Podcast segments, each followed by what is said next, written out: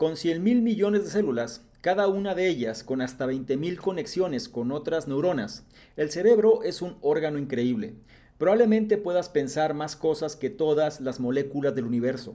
Tu capacidad es infinita, pero a lo largo de tu vida es poco probable que alcances algo cercano a tu verdadero potencial. ¿Por qué? Bueno, no te dieron el manual y has tenido que aprender por intuición. El problema es que eso no es suficiente si quieres tener éxito. En este análisis de los hábitos del millón de dólares de Brian Tracy, aprenderás exactamente qué es lo que hace que algunas personas tengan más éxito que otras y qué debes hacer tú para tener éxito también. Por lo que si quieres saber en qué consisten estos hábitos del millón de dólares, te invito a que te quedes y analices lo que traigo a continuación. Hola, ¿qué tal? ¿Cómo estás? Soy Salvador Mingo y te doy la bienvenida a este espacio que hemos denominado el conocimiento experto, el podcast que hemos creado especialmente para personas como tú, personas interesadas en su formación, desarrollo y crecimiento personal. Nos enfocamos en generar los análisis de los mejores libros que pueden ayudarte a este propósito, donde hablamos de diversos temas como emprendimiento, inteligencia social, inteligencia emocional, ventas, desarrollo personal, negocios, comunicación, filosofía de la riqueza, marketing, entre otros. Y no solo eso, sino además hemos incorporado cápsulas de información donde en pocos minutos hacemos la reflexión sobre un tema de interés. Te aseguro que incorporando esto a tu vida, tu contexto personal y financiero cambiará. Soy Salvador Mingo y listo, vamos a empezar. ¿Qué tal? Muy buenos días, buenas tardes, buenas noches, independientemente de la hora en la que estés analizando esta información. Es un placer para mí que pases parte de tu tiempo en tu propia formación, en que seas una mejor versión respecto a quien fuiste el día anterior. Y en esta ocasión vamos a hablar de uno de los libros que quizá más conocimiento condensado tiene sobre lo que el autor Brian Tracy puede explicarnos. Estoy hablando del libro Los hábitos del millón de dólares, que viene siendo un manual para tu cerebro y tu vida que muy posiblemente nunca te enseñaron en la escuela, a ti o a los demás que estamos prácticamente en situaciones similares. Este libro explica, digamos entre comillas, los secretos del éxito y lo que tienes que hacer para liberar todo tu potencial.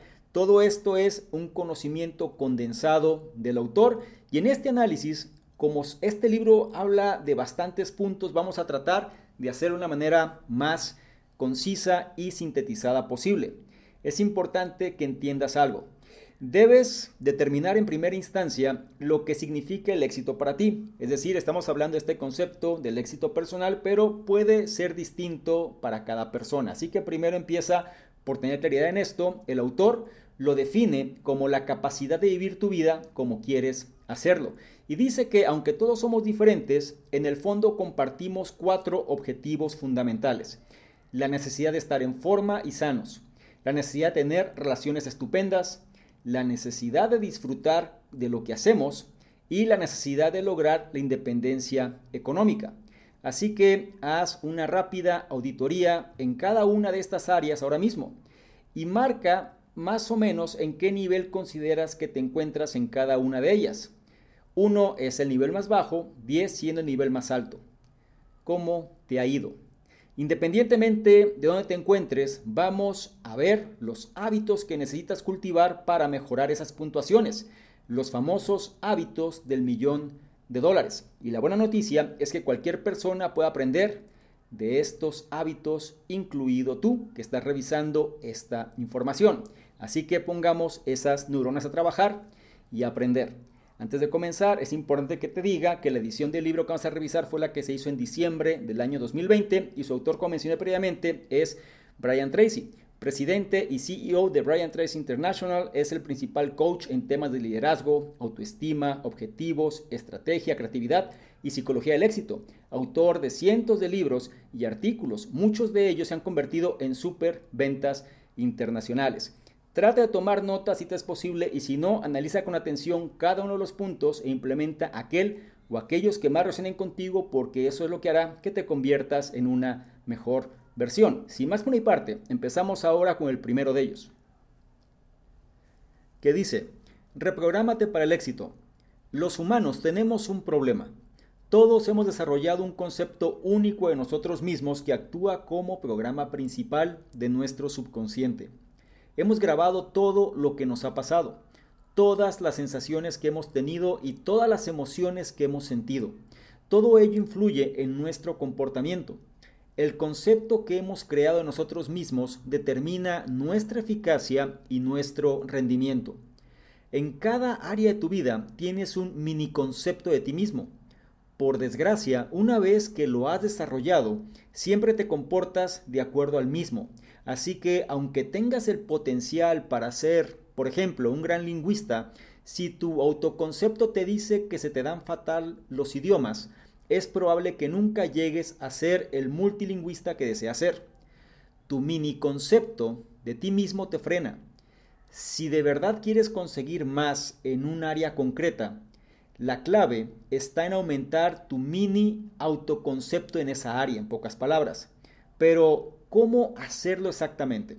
Pues bien, tienes que reprogramarte examinando tres partes de tu autoconcepto. Tu yo ideal, tu autoimagen y tu autoestima.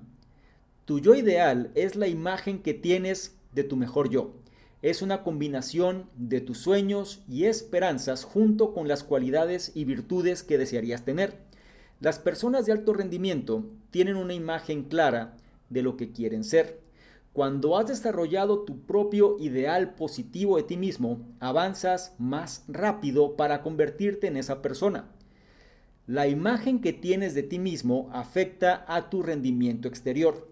Un interior positivo y productivo equivale a un exterior positivo y productivo.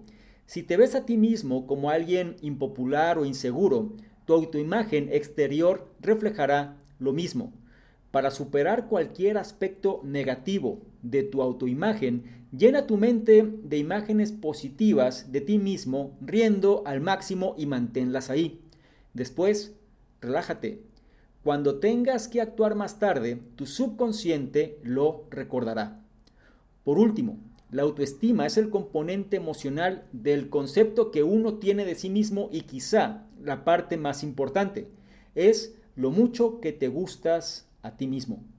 Toda tu vida gira en torno a esta característica. Cada experiencia positiva la eleva y cada experiencia negativa la reduce. La brecha entre tu yo ideal y tu autoimagen también la afecta. Cuando tu rendimiento actual es coherente con tu ideal, tu autoestima sube. Cuando es incoherente, baja. Tener un ideal muy claro de ti mismo mejora tu rendimiento, hace que tu rendimiento se acerque más a tu yo ideal y en consecuencia aumenta tu autoestima. Incluso algo tan sencillo como repetir me gusto aumenta tu autoestima de forma inconmensurable. Nunca subestimes el poder de las palabras. Pruébalo. Pronto te sentirás más seguro y más feliz contigo mismo. La pregunta es, ¿por qué necesitas hacer esto? Tener una mayor autoestima te ayuda a desarrollar los hábitos millonarios que necesitarás para liberar todo tu potencial. Cambia tu autoconcepto y cambiarás tu realidad. En las próximas secciones vamos a analizar los cuatro objetivos fundamentales que comentamos en la introducción, empezando por los hábitos que necesitas para estar en forma y sano. Pero antes vamos a reflexionar en las enseñanzas de este primer punto porque viene siendo la pieza angular de todo este análisis y nos habla del término del autoconcepto. Si no estás familiarizado con él, digamos que el autoconcepto que tienes de tu persona es lo que te define. Entonces, para comprenderlo mejor, el autor divide el autoconcepto en tres partes. Tu yo ideal, tu autoimagen y tu autoestima. El yo ideal es, digamos, tu versión en su mejor forma. Es esa combinación de sueños y esperanzas, pero unidas a las cualidades y virtudes que desearías tener.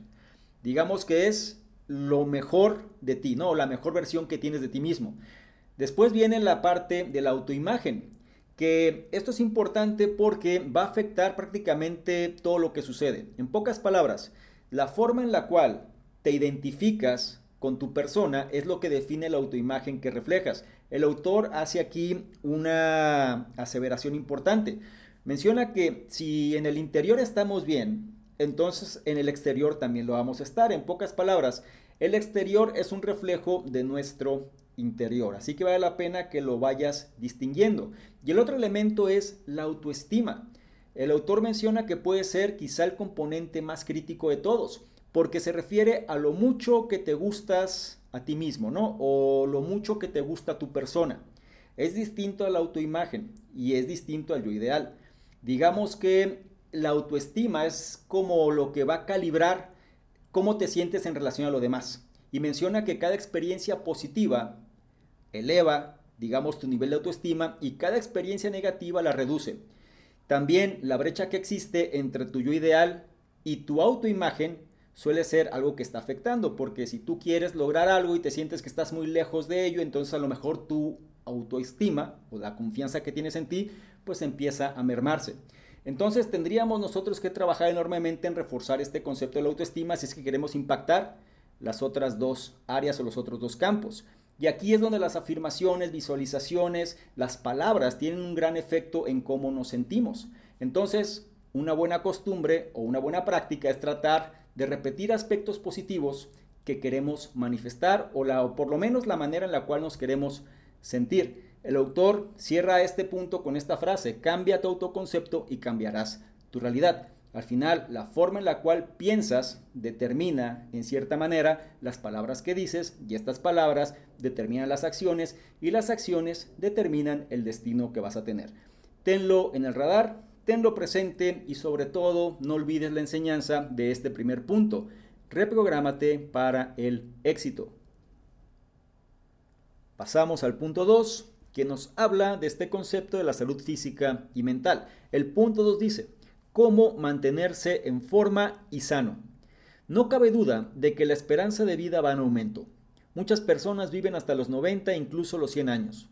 Tu objetivo debe ser conseguir lo mismo. Aquí viene la pregunta. ¿Cuáles son las mejores formas de conseguirlo? En primer lugar, elige estar en forma y sano.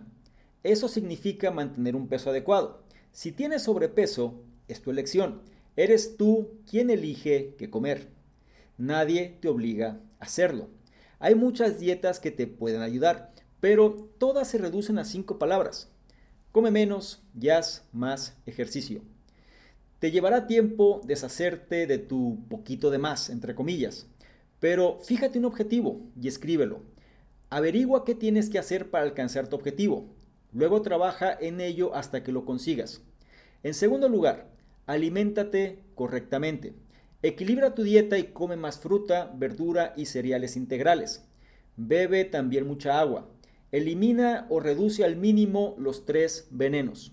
Sal, azúcar y harina. El momento de comer también es importante. Comer solo el 20% de las calorías después de las 2 de la tarde te va a ayudar a perder peso. Por el contrario, comer entre el 60 y el 80% después de las 2 de la tarde te hará ganar peso. Recuerda el consejo de la gurú de las dietas Adele Davis. Desayuna como un rey, almuerza como un príncipe y come como un mendigo. Tercero, haz ejercicio. Pon a trabajar cada articulación de tu cuerpo todos los días. Haz ejercicio durante 200 minutos a la semana. Incluso salir a caminar 30 minutos al día te convertirá en una de las personas más en forma de lugar. Y si no te gusta el ejercicio, sería la pregunta, la respuesta es simple, pues lo siento, tienes que hacerlo para estar en forma y sano. En cuarto lugar, cuídate. Duerme 6 o 7 horas por noche. Acostarte a las 10 de la noche te hará mucho bien y aumentar el número de horas que duermes te hará sentir más despejado, alerta, creativo e inteligente. Y en cuanto a los días libres, tómate 120 días como mínimo al año. Imposible, podrás decir. Para empezar, con tomarse todos los fines de semana libres, ya tienes 104 días. Si añadimos los días festivos, tienes aún más. Y también tienes las vacaciones. Quinto, Cepíllate los dientes y usa hilo dental dos veces al día. Báñate o dúchate con regularidad y mantén las uñas limpias. Acuérdate de hacerte revisiones tanto físicas como dentales para detectar problemas a tiempo. Sexto, recuerda estas cosas. abróchate el cinturón de seguridad e insiste en que tus pasajeros también lo hagan. Practica la moderación en todo lo que hagas. Sé optimista siempre y dedica entre 30 y 60 minutos diarios a la soledad y la meditación. Por último, haz de la paz mental objetivo más importante. Haz solo lo que te parezca correcto y natural. ¿Lo tienes todo claro? Bueno, entonces vamos a pasar a las relaciones. Pero antes vamos a profundizar en las enseñanzas de este punto número 2, que puede ser controversial y las personas quizá puedan sentirse un poquito incómodas. Vamos a entender un poco mejor de qué va todo esto. Recuerda que lo esencial es que esta es la opinión del autor, ¿ok? Se refiere a las enseñanzas que el autor nos comparte. No hay nada escrito en piedra. Cada quien tiene que probar y validar por sí mismo los resultados. Sin embargo, esta es como una guía, una forma en la cual o un manual que te puedes basar para tomar quizá mejores decisiones.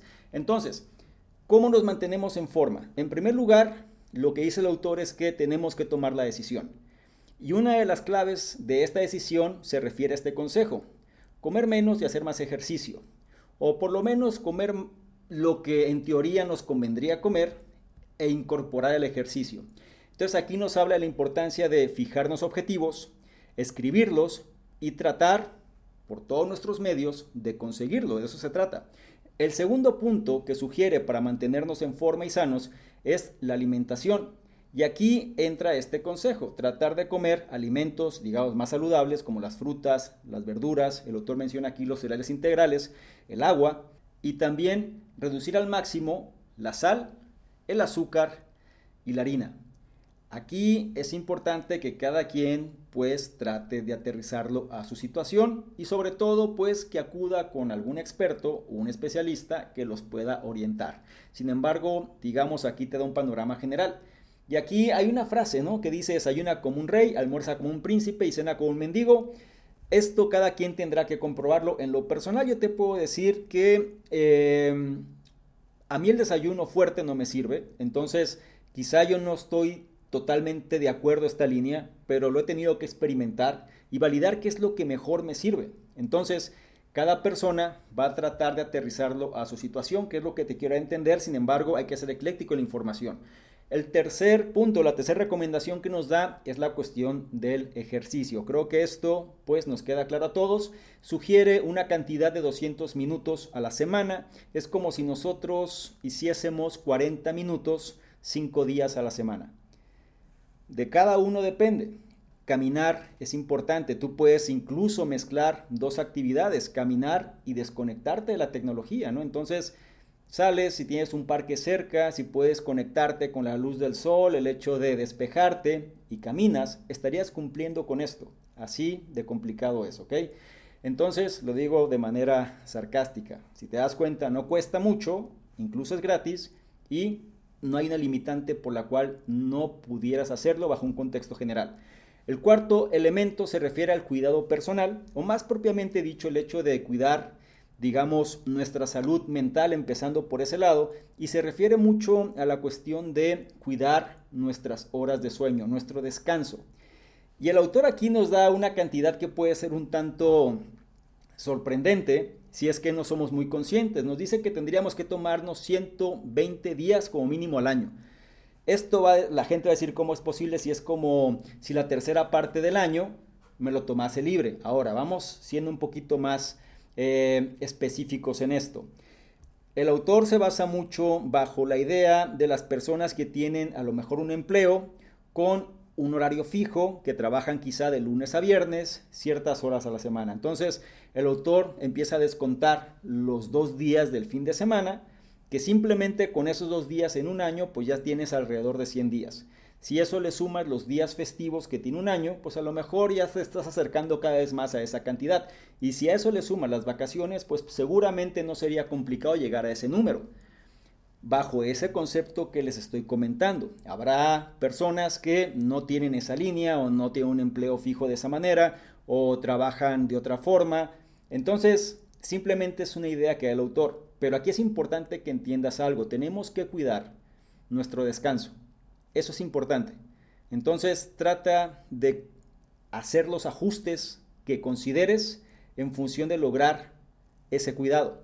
El quinto se refiere a la cuestión de la higiene personal. Dice, cepíllate los dientes y usa hilo dental dos veces al día. Báñate y dúchate con regularidad y mantén las uñas limpias. Esto con la cuestión o muy ligado a la parte de la autoimagen. ¿Ok? Cómo nos vemos, cómo nos percibimos, cómo nos sentimos. Por eso es importante. El sexto dice que hay que recordar algo. Consejos simples. Abrocha el cinturón de seguridad, que los pasajeros también lo hagan, practica la moderación en todo y tienes que ser optimista siempre. Y dale un espacio a la soledad y la meditación de 30 a 60 minutos diarios.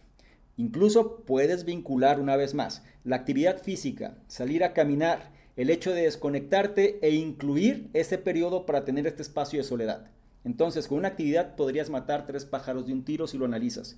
Y el otro elemento que lo dice al final, pero creo que es la prioridad que tendríamos que buscar, es la cuestión de la paz mental. Dice, este objetivo más importante. Haz solo lo que te parezca correcto y natural. De hecho, si nosotros hacemos todo lo que tú quieras hacer, pero no tenemos paz mental, de poco sirve. A veces nos confundimos y creemos que teniendo más cosas vamos a conseguir esta paz. Y si nos damos cuenta, si la intención es sentirnos mejor, tendríamos que empezar a trabajar en eso, en sentirnos mejor. El error sucede cuando nosotros ligamos el sentimiento de estar mejor hacia un aspecto externo. Nos estresamos. De alguna manera estamos cayendo en este error de forzar las cosas. ¿Y qué sucede si eso no se da? Porque si lo analizas, nosotros buscamos cosas externas para al final tener esa sensación de sentirnos mejor. Entonces, nuestro objetivo más importante, nuestra prioridad, debería ser siempre tratar de tener esta paz mental. Me extendí un poco en este punto, pero creo que sus ideas son bastante importantes y si logramos aterrizarlo a nuestra situación personal, seguramente vamos a tener una mejora considerable. No olvides la enseñanza de este punto número 2, cómo mantenerte sano y en forma. Es turno del punto 3 que nos habla de la calidad del entorno social que tenemos. Y el punto 3 dice, ¿cómo tener buenas relaciones? Aristóteles, el antiguo filósofo griego, dijo que los humanos somos animales sociales.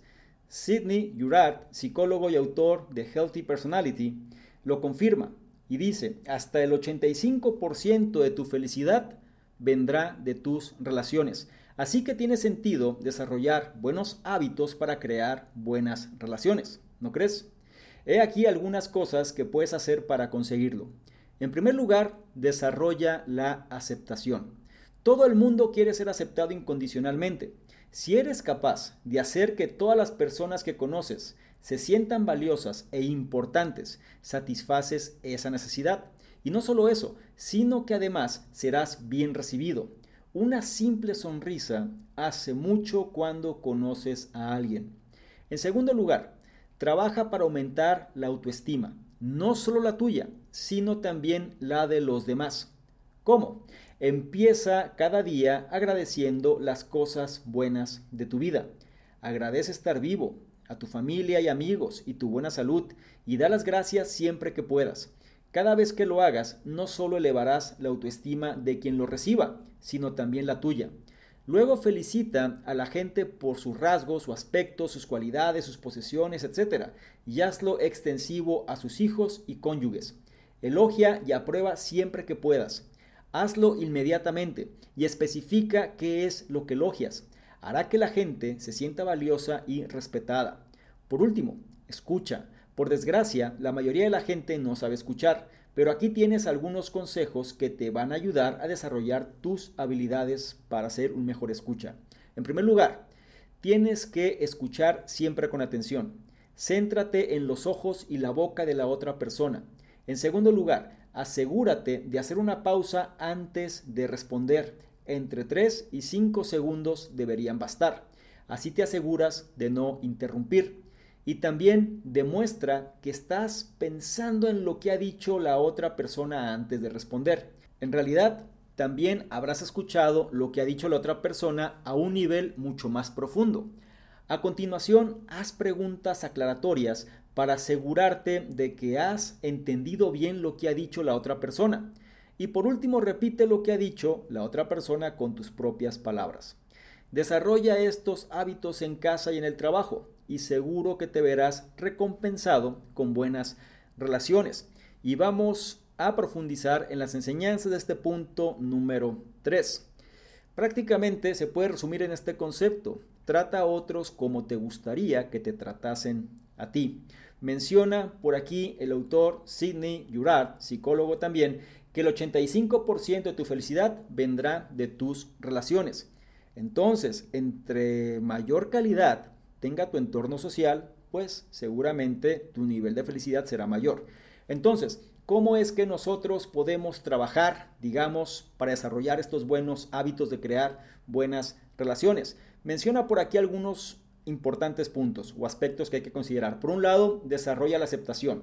Esto es, no trates de imponer tu punto de vista, ni tu voluntad, ni tu idea de las cosas en función de tratar de tener la razón. Simplemente tienes que aceptar lo que otra persona piense, lo que otra persona diga, sin juzgar y tratar de hacerla sentir valiosa e importante. Y con esto no me refiero a que tengas que estar totalmente de acuerdo con lo que la persona dice o lo que la persona hace, pero se trata de mantener tu educación por encima de todo y también tu nivel de inteligencia emocional. Haz sentir a la persona valiosa y vas a ver cómo ella te va a corresponder. Después viene, trabaja para aumentar la autoestima, y no solo la tuya, sino la de los demás. ¿Cuántas veces nosotros nos enfocamos en los defectos, nos enfocamos en lo que las personas hacen mal, nos enfocamos en la crítica, ¿cierto? Es parte de nuestra naturaleza, caemos en la trampa, no somos perfectos. Sin embargo, sería bueno tratar de hacer una pequeña pausa y empezar a replantear también las cosas buenas que tenemos nosotros y que tienen los demás. Menciona por aquí, empieza cada día agradeciendo las cosas buenas de tu vida.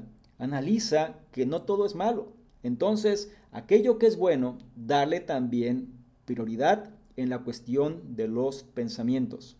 ¿Ok? Porque esto de alguna manera va a calibrar la forma en la cual nos sentimos. Si nosotros nos enfocamos todo el tiempo en lo que carecemos, pues vamos a estar viviendo, digámoslo así, de una manera bastante eh, desdichada. Vamos a estar siempre de alguna manera un tanto acomplejados y resentidos. Entonces, hay muchas cosas que las redes, por ejemplo, u otros entornos pueden hacernos creer que no tenemos o que nos falta o que no somos lo suficientemente buenos y nos enfocamos en eso. Sin embargo, hay muchas cosas que quizás sí tenemos y que muchas personas que nos muestran otra cara no tienen. Sin embargo, no somos conscientes de eso. Así que vale la pena retomar el control y sobre todo también reconocer todo aquello positivo que de alguna manera nos envuelve.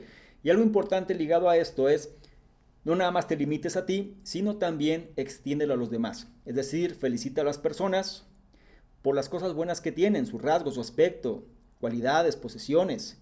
Ya es lo extensivo, mencionó el autor, aquí es importante no nada más a la persona en sí, sino también a sus hijos y cónyuge según sea el caso, ¿no? Entonces, esto es importante en función de que otras personas también se sientan mejor por el hecho de que tú estuviste con ellos.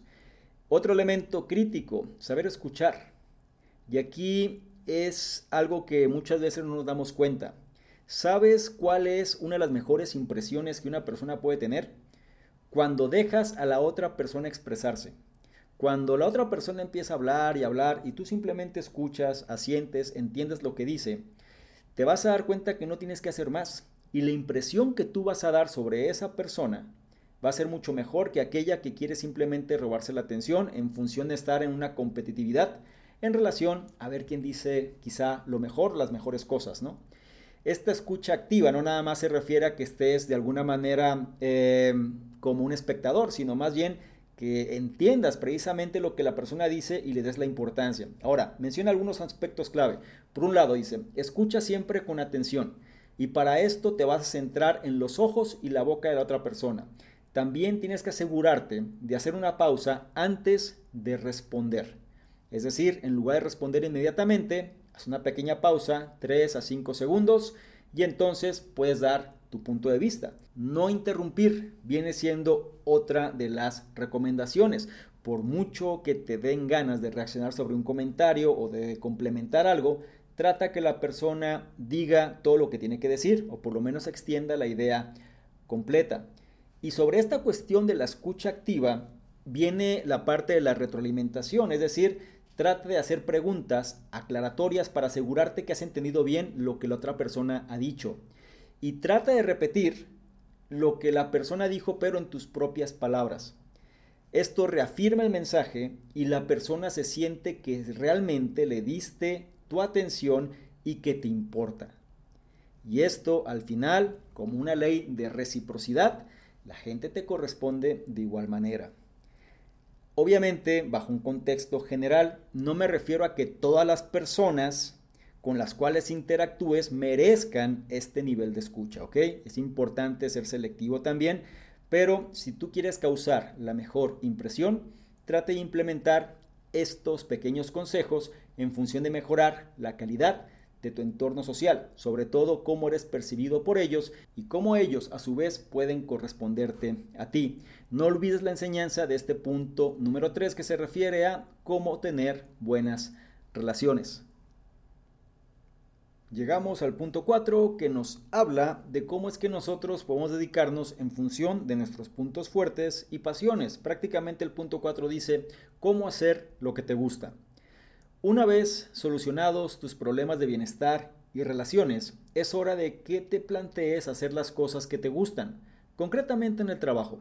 Las oportunidades laborales son casi ilimitadas. Solo en Estados Unidos hay más de 200.000 empleos diferentes. Así que piensa en lo que te gustaría hacer y no aceptes el primero que se te presente. Piensa en los tipos de trabajo disponibles e intenta encontrar algo que te resulte fácil de aprender y hacer. Ese es el trabajo en el que rendirás mejor y probablemente en el que puedas ganar más dinero. Sigue evaluando esa elección a lo largo de tu carrera.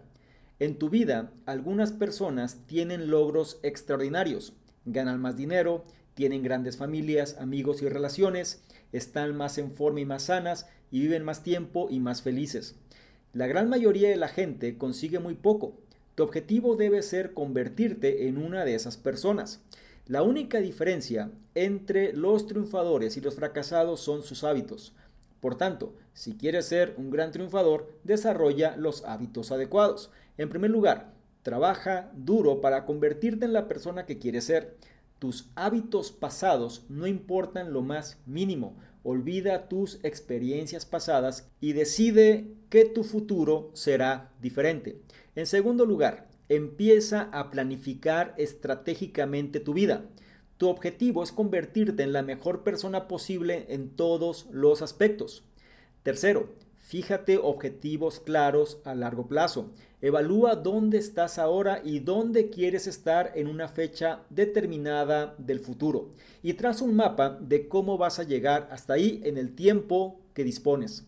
Tu objetivo debe ser claro pero debes ser flexible en cuanto a la forma de conseguirlo.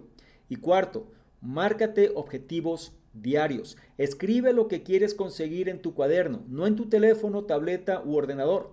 El simple hecho de escribir refuerza tu deseo de alcanzar esos objetivos. El mejor momento para hacerlo es la noche anterior. Si lo haces así, tu subconsciente trabajará en la lista. A continuación, asegúrate de dar prioridad a lo que hay en tu lista. Empieza este hábito hoy mismo y te vas a sorprender de lo que habrás conseguido en tan solo 30 días. Y la pregunta, ¿cómo puedes ser más productivo? Empieza por concentrarte en tus puntos fuertes. Haz más de las cosas que se te dan bien.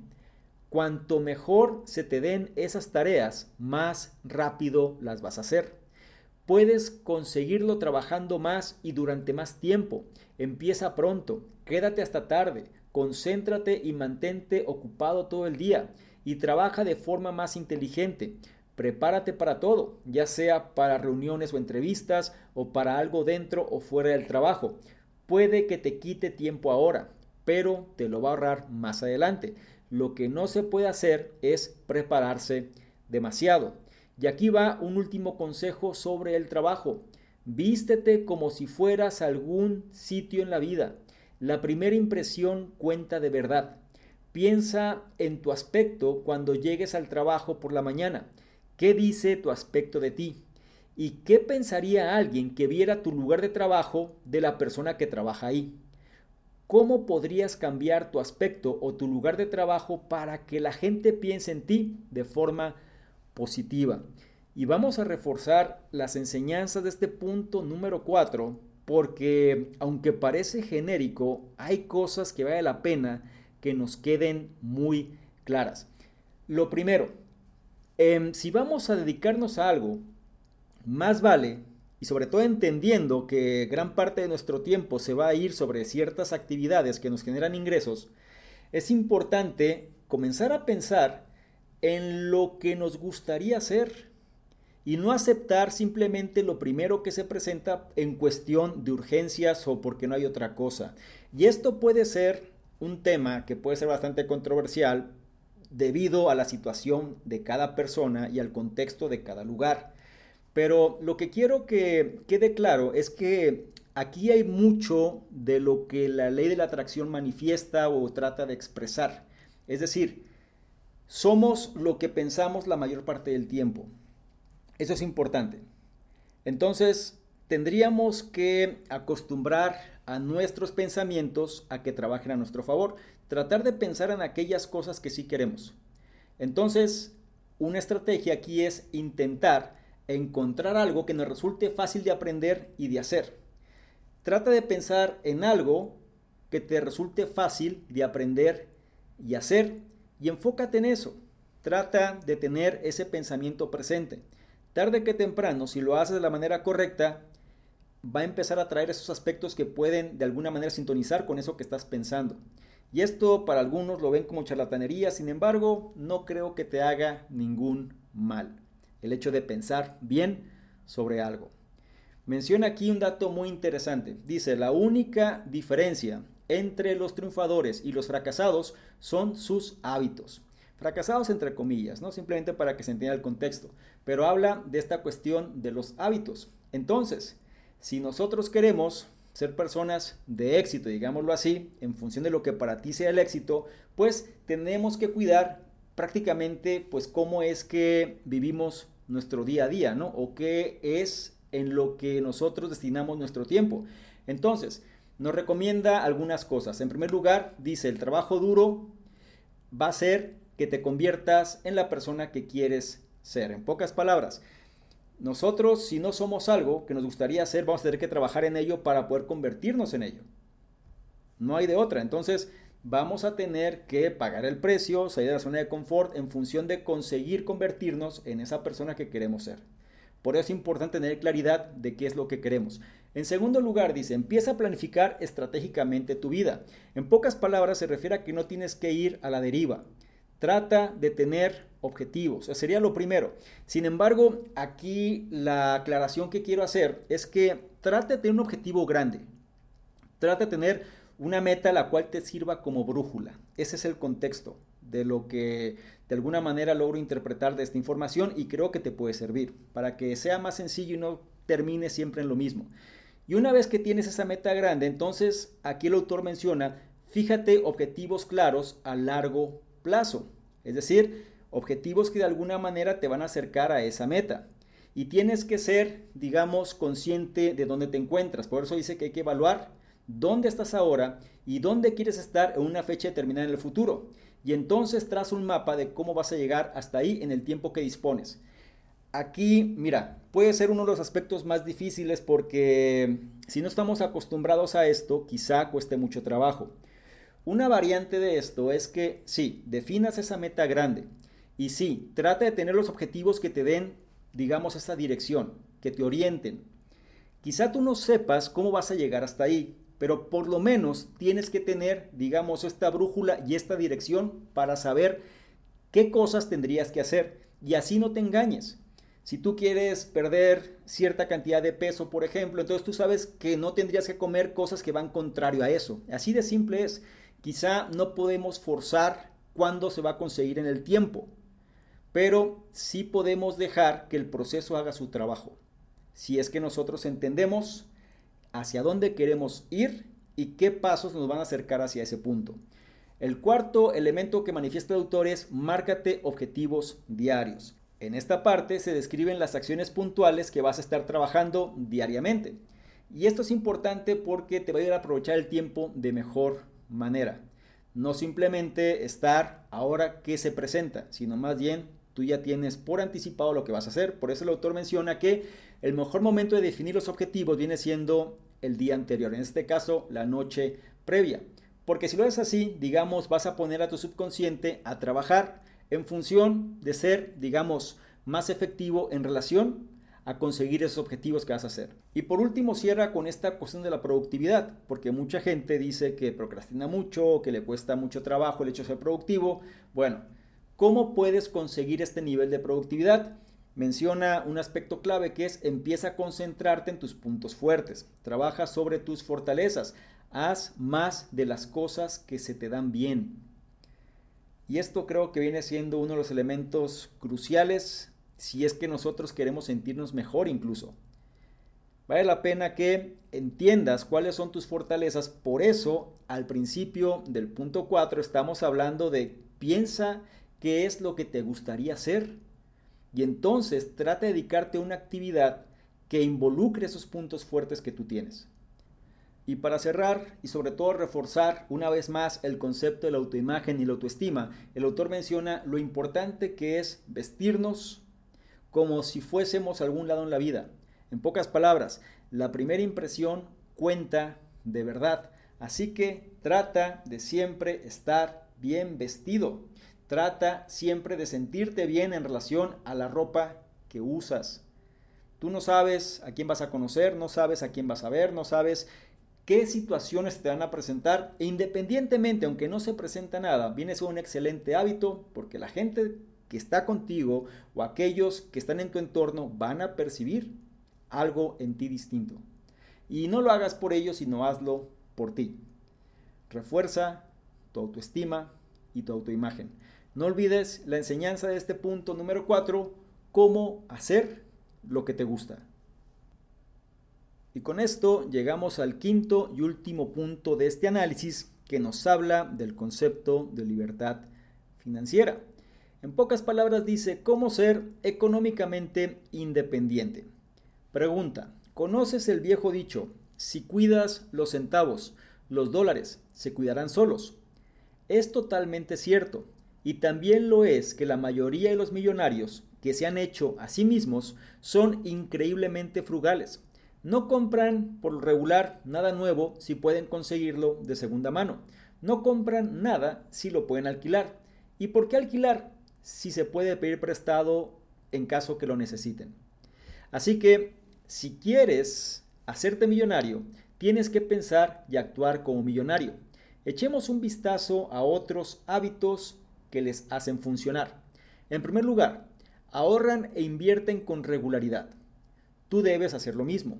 Fija una cantidad que puedas permitirte, al menos el 10% de tus ingresos y ciñete a ella. Aunque creas que no puedes, pronto te adaptarás a vivir sin ese 10%. Y si no puedes permitírtelo ahora mismo, empieza con menos y ve aumentando. Nunca utilices ese dinero. Con el tiempo aumenta hasta el 20%. Si recibes un dinero inesperado, añádelo también a tus ahorros. Si vendes algo, recibes una gratificación o te devuelven los impuestos, haz lo mismo. Cuando somos niños, a menudo aprendemos malos hábitos monetarios. Asociamos gastar dinero con el placer y ahorrar como una forma de castigo porque nos priva de lo que deseamos. Y esto se refleja también en la edad adulta. Solemos gastar el dinero que ganamos lo antes posible. La mayoría de las personas que alcanzan la independencia financiera han invertido esa forma de pensar y obtienen placer ahorrando e invirtiendo. El autor Brian Tracy también defiende lo que él llama la teoría de la cuña. Dice que te llevará a la independencia financiera más rápidamente. Lo que suele ocurrir cuando la gente gana más dinero es que sus gastos aumentan. Siguiendo la teoría de la cuña, cada vez que te suban el sueldo deberías intentar ahorrar el 50% del aumento. Puedes gastar el otro 50%, pero comprométete a ahorrar. Si lo haces, dependiendo de la edad a la que empieces, pronto acumularás una gran suma y alcanzarás la independencia financiera más rápidamente. ¿Y los otros hábitos de los millonarios cuáles son? Obtén siempre un buen asesoramiento financiero antes de hacer nada con tus ahorros. Elige un asesor que tenga éxito financiero, porque probablemente también invierta en las áreas que te está recomendando. Investiga antes de invertir. Muévete despacio y comprueba todos los detalles de la posible inversión. Nunca permitas que nadie te presione para tomar una decisión. Asegúrate contra el riesgo. ¿Qué sería lo peor que podría ocurrir? Determínalo y toma medidas para evitarlo. No confíes en la suerte o la esperanza. Planifica, organiza y asegura. Contrata un seguro de vida para tu familia. Asegura tu casa contra incendios y daños. Añade un seguro de responsabilidad civil para tu coche. Y asegúrate también de tener un buen seguro de gastos médicos. Un último consejo para ser económicamente independiente, hágase rico poco a poco. La mayoría de las fortunas se construyen sobre el concepto del interés compuesto. A medida que tu dinero se acumula, crece aún más. Thomas Stanley y William Danko, autores del libro El millonario de al lado, libro que también encuentras en este programa de conocimiento experto, afirman que la mayoría de los millonarios tardan 22 años en ganar su primer millón, desde el momento en que se toman en serio su vida financiera.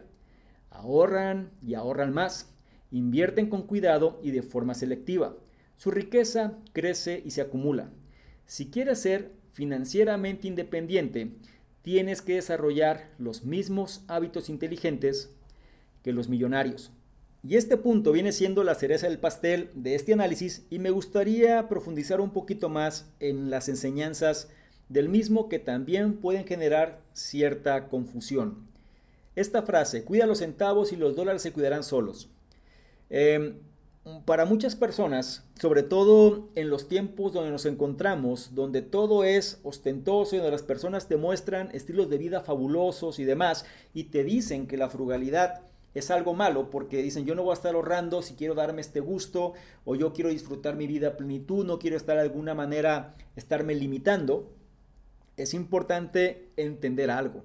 Tú no sabes o muy posiblemente no sepas la historia de la persona que te está diciendo eso. Y muchas veces la persona quiere que te vuelvas consumidor de lo que está diciendo. Así que puede endulzarte la vista y el oído y quizá al final no sea tan sincero como tú crees.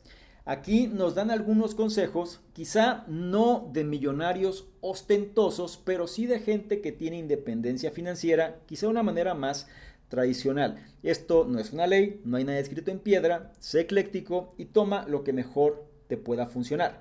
Menciona por aquí que si quieres hacerte millonario, pues tienes que pensar y actuar como un millonario. Entonces, paso número uno, los millonarios ahorran e invierten con regularidad.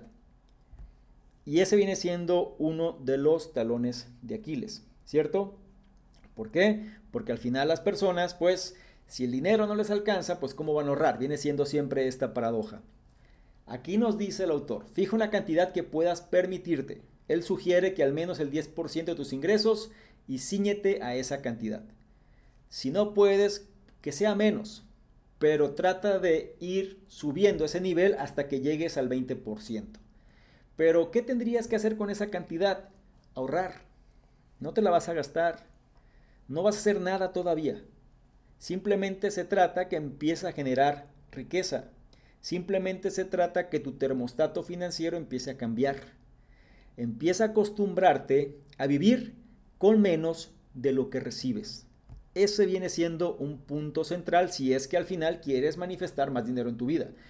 Aquí nos habla de la teoría de la cuña y menciona que cada vez que nosotros tengamos un excedente, o el autor muy puntualmente dice que si recibes un aumento de sueldo, entonces destines el 50% de ese aumento a ese ahorro. O bien, si recibes dinero extra de lo que sea, que no esperabas, pues trates también de destinar, si no todo, al menos el 50% de todo ese dinero extra a los ahorros. Y esto viene siendo un condicionamiento mental. Si se dan cuenta, el autor menciona que de niños el hecho de ahorrar lo relacionamos con privación. Entonces no nos hace sentir bien, ¿cierto? Es decir, no nos agrada el hecho de privarnos de algo. Lo que sucede con la mayoría de la gente es cuando tiene dinero, se gasta ese dinero y un poquito más. De tal manera que siempre está en deuda. Aquí es cuando nosotros tenemos que ser más inteligentes y no caer tanto en la trampa por duro que parezca al principio. Menciona que una vez que tú ya tienes ingresos, ya tienes ahorros, es momento de dar el siguiente paso, que es el concepto de las inversiones, pero no te dejes deslumbrar. No te dejes engañar por lo que el influencer te dice que viene siendo lo mejor o por lo que cierta persona te está recomendando donde mágicamente vas a ganar muchísimo y todo lo demás. Tú tienes que tomarte el tiempo para decidir lo que mejor funciona para ti. Esto no es una cirugía de cerebro. Lo que mejor funcione para ti. Si es inversiones de alto riesgo y funciona bien para ti, es cosa tuya. Si quieres un aspecto muy tradicional, es cosa tuya. Si quieres algo balanceado, es cosa tuya. El punto es que busques un buen asesoramiento financiero. ¿Y cuál es la clave? Que el asesor tenga éxito financiero. De tal forma que muy posiblemente te recomiende lo que la persona está haciendo. Y esto ya es congruencia. Y ahí ya puedes tomar mejores decisiones y aprender de ello.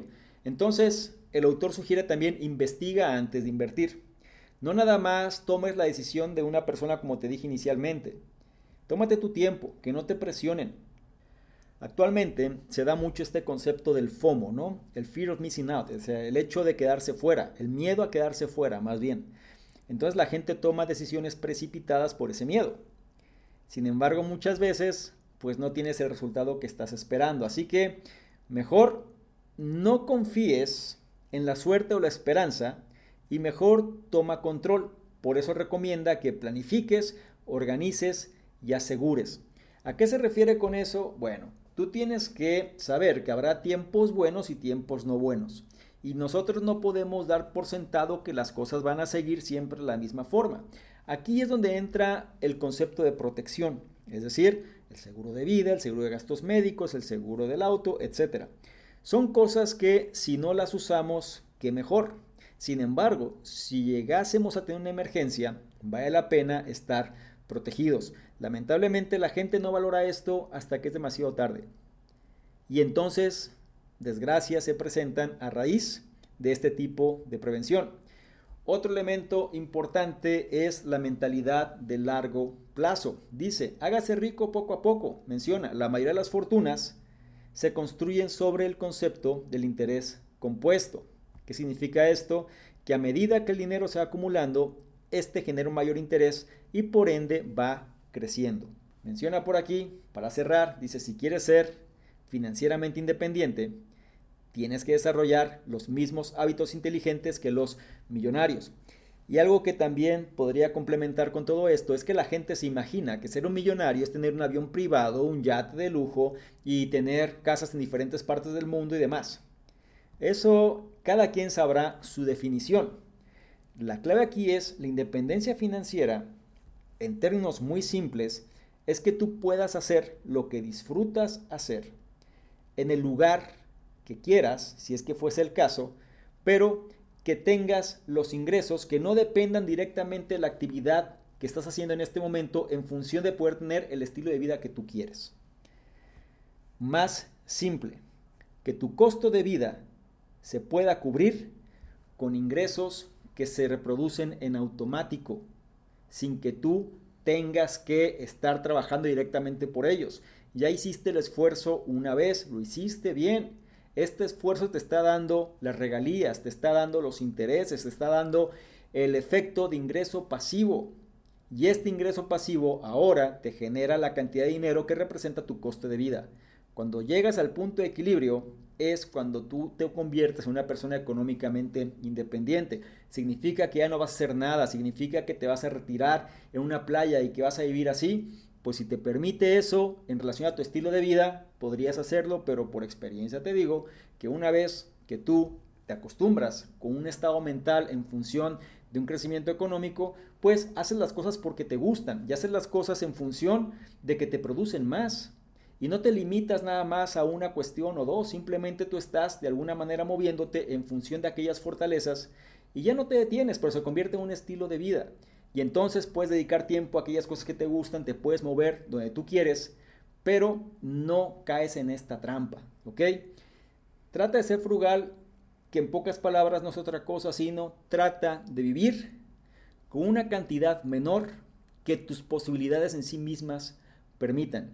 Y esta cantidad remanente, es decir, este 10%, 15%, 20% que va a ser como el excedente que tienes, siempre trabájalo para que te genere más riqueza. Es decir, dinero sobre dinero y utiliza el interés compuesto a tu favor. Más información sobre esto puedes consultar a algún especialista financiero, a un asesor o alguien que te permita tener mayor claridad sobre cómo puedes aprovechar mejor, digamos, los ingresos que tú tienes en función de generar este concepto de libertad. No olvides la enseñanza de este punto número 5. ¿Cómo es que puedes ser económicamente independiente? Llegamos al final de este análisis y me gustaría concluir con lo siguiente. Si quieres estar en forma y sano, tener buenas relaciones, disfrutar de lo que haces y ser económicamente independiente, solo tienes que seguir los consejos que se exponen en este análisis. Por supuesto, Brian Tracy ofrece muchos más consejos sobre los hábitos que debes cultivar de los que podríamos abarcar en unos minutos, pero una cosa es segura, todo depende de ti. Puede que seas el producto de lecciones, decisiones y acciones pasadas pero tu futuro estará determinado por las elecciones, decisiones y acciones que hagas a partir de ahora. Ser el futuro que quieres ser depende de hacerlas bien y desarrollar los hábitos del millón de dólares para conseguirlo. No olvides los puntos de este análisis. Reprográmate para el éxito. Cómo mantenerse en forma y sano. Cómo tener buenas relaciones. Cómo hacer lo que te gusta y cómo ser económicamente independiente. Cerramos el análisis. El libro en cuestión fue Los hábitos del millón de dólares de su autor Brian Tracy, un libro que nos enseña prácticamente los principios fundamentales para tener un mayor éxito personal en función de lo que para nosotros signifique el éxito. Recuerda cuatro principios fundamentales, los cuales nos van a ayudar a alcanzar este objetivo. Estar sanos, excelentes relaciones, disfrutar de lo que hacemos y la libertad financiera. Me gustaría mucho saber tu opinión al respecto, cuál es el punto o puntos que más resonaron contigo y que vas a llevar a la práctica porque eso es lo que hará que te conviertas en una mejor versión. Por otro lado, no olvides revisar los enlaces que aparecen en la descripción donde estás revisando esta información porque te va a llevar a nuestros distintos programas. Ya se encuentra liberado el proyecto Revolución 180, así que si aún no sabes de qué va o simplemente no has profundizado en el tema, te invito a que hagas clic en el enlace y formes parte de este gran proyecto. Y no menos importante, si quieres que interactuemos de una forma más dinámica, ¿por qué le tomas una imagen, un screenshot a este contenido? Te vas a Instagram, me buscas arroba Salvador Mingo y colocas esta imagen en tus historias. Te aseguras de etiquetarme y poner tus comentarios. Si lo haces, yo te voy a responder en reciprocidad y además te voy a compartir con la audiencia. ¿Te parece bien? Espero que sí, te recuerdo mi nombre, soy Salvador Mingo, soy el fundador del programa Conocimiento Experto y yo te espero en un siguiente análisis. Chao.